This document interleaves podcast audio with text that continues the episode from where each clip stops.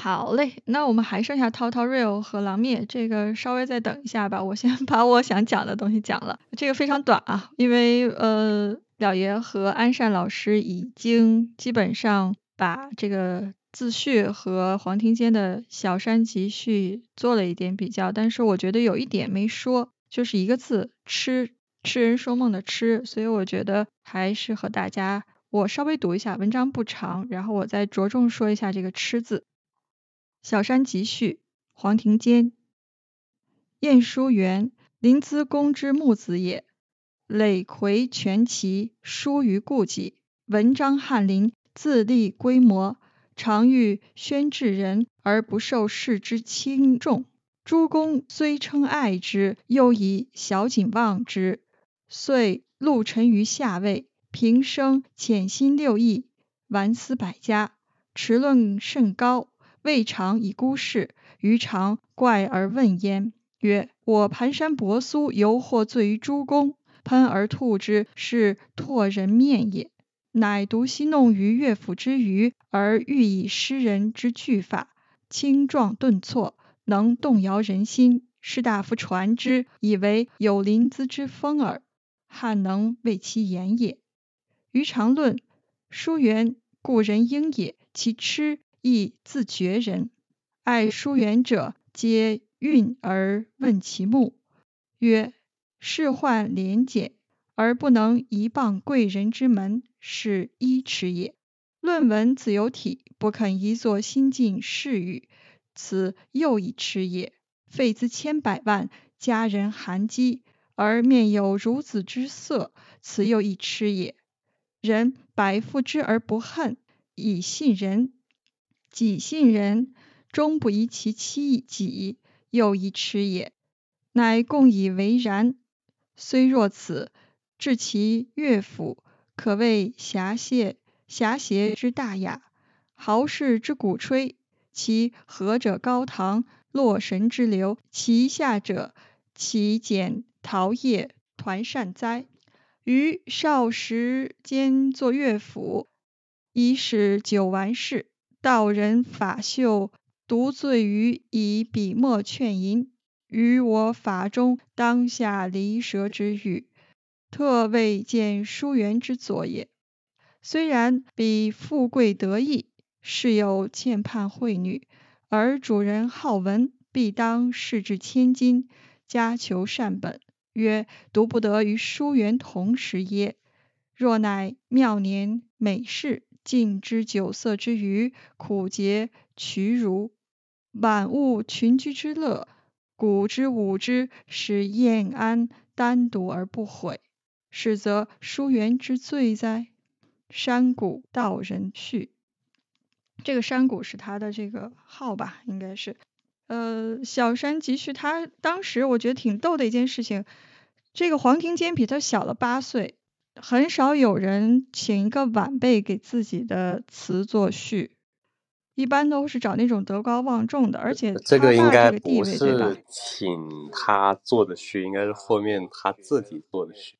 啊，就自己。就是非要给他做这个序，我以为是他请黄庭坚。呃，因为燕接到他已经给他的词，他已经写了个自序了。当时他叫乐府古王嘛，后面变成小山集的时候，我我有点怀疑，就是黄庭坚给他取名叫小山集的，因为小山集这个名字最早就见于这个小山集自序当中。这个我估计是黄庭坚他自己写的。就就是说我我求求你让我给你写个序吧。他写这个序的时候，燕姬倒不一定还活着。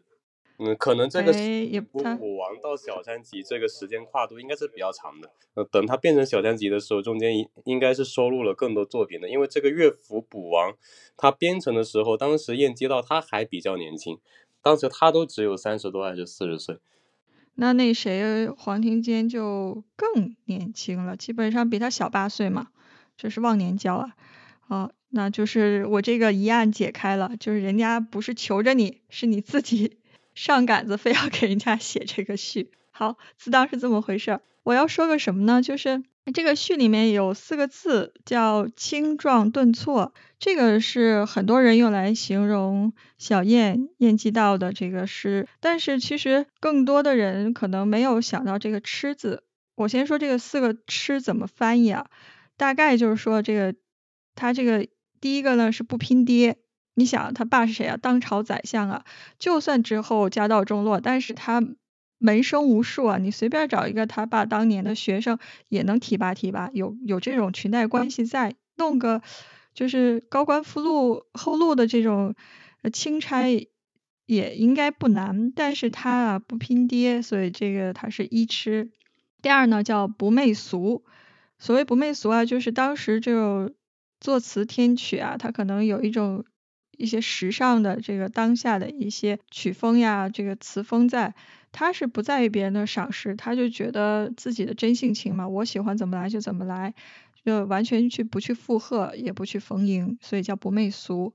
三吃呢叫不会治家，这里说啊，就是他家财万贯呀都已经散尽，就是朋友来的借钱也给朋友捐助啊，有人也不去要钱，以至于呢自己忍饥受冻。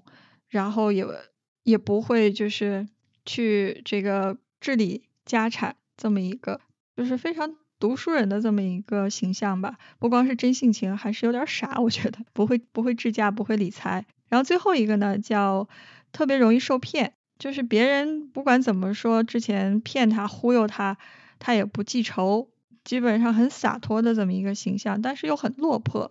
所以我觉得这个四个吃字就把他这个形象立体化了，也是个人，他不光是一个留恋于这个风俗场所啊，去给人填词作赋，或者是这个达官贵人的家宴里面啊，朋友的这个在朋友家的这个歌妓呀，这个舞女面前的吟诗的作赋去去写词啊，去这样的一个虽然是艳而不俗吧，但是也是一个上不得台面的这么一个人，还是。呃，有自己的性格在的，所以我觉得这个描写还是挺逗的。然后后面 还有一个描写，就是讲黄庭坚还有自己代入感。刚才老师也说，还是了爷爷说了，说你看我黄庭坚当初吧，也喜欢年轻的时候不懂事儿，写一点这个小黄词儿，然后结果不小心就把自己给弄进去了。但是你看我这点词儿要和这个晏几道的比，那可没法比，这是小燕见大雁了。但是 他本来就是把这个事情不必要提自己，还要把自己这个当年写这个事情还要抖露出来，抖露出来吧，然后还要感觉像善意在提醒这个朋友说，哎呀，你不能过度纵情声色呀，这个是完全不可以的，就像饮鸩止渴，你最后还是服的毒啊，这个要洁身自好。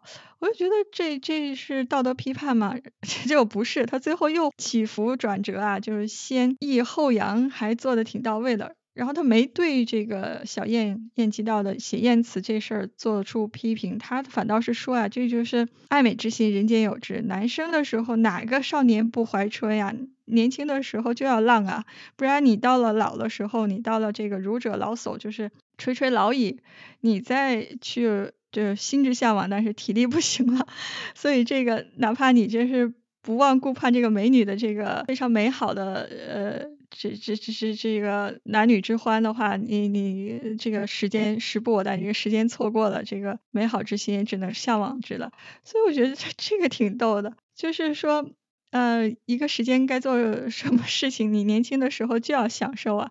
这个还还表扬了这个燕几道一把。不过实话实说啊，这个呃燕几道他确实不能说用情太痴吧，因为这个秦楼楚馆当时也。他这个身份也没啥顾忌，他也不是说很大的官，那也没有说是真是情迷哪一个人就忘不了。但是他的这个词里面的话，可能也是让很多人体会到了，就是我刚才说的，但是我自己没有感受到的。我读到就是说的他那几点，他是真的看到了这个人，看到了这个眼前的唱歌的这个这个妙龄女子，她的。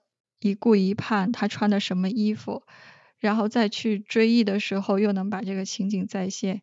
所以他因为看到了，再去描述，就比那种泛泛的去描写这种富贵乡啊，这种典端庄典雅的这种理想状态，要来的更真实。这个也算是我这周的学习体验吧。好的，先分享到这里。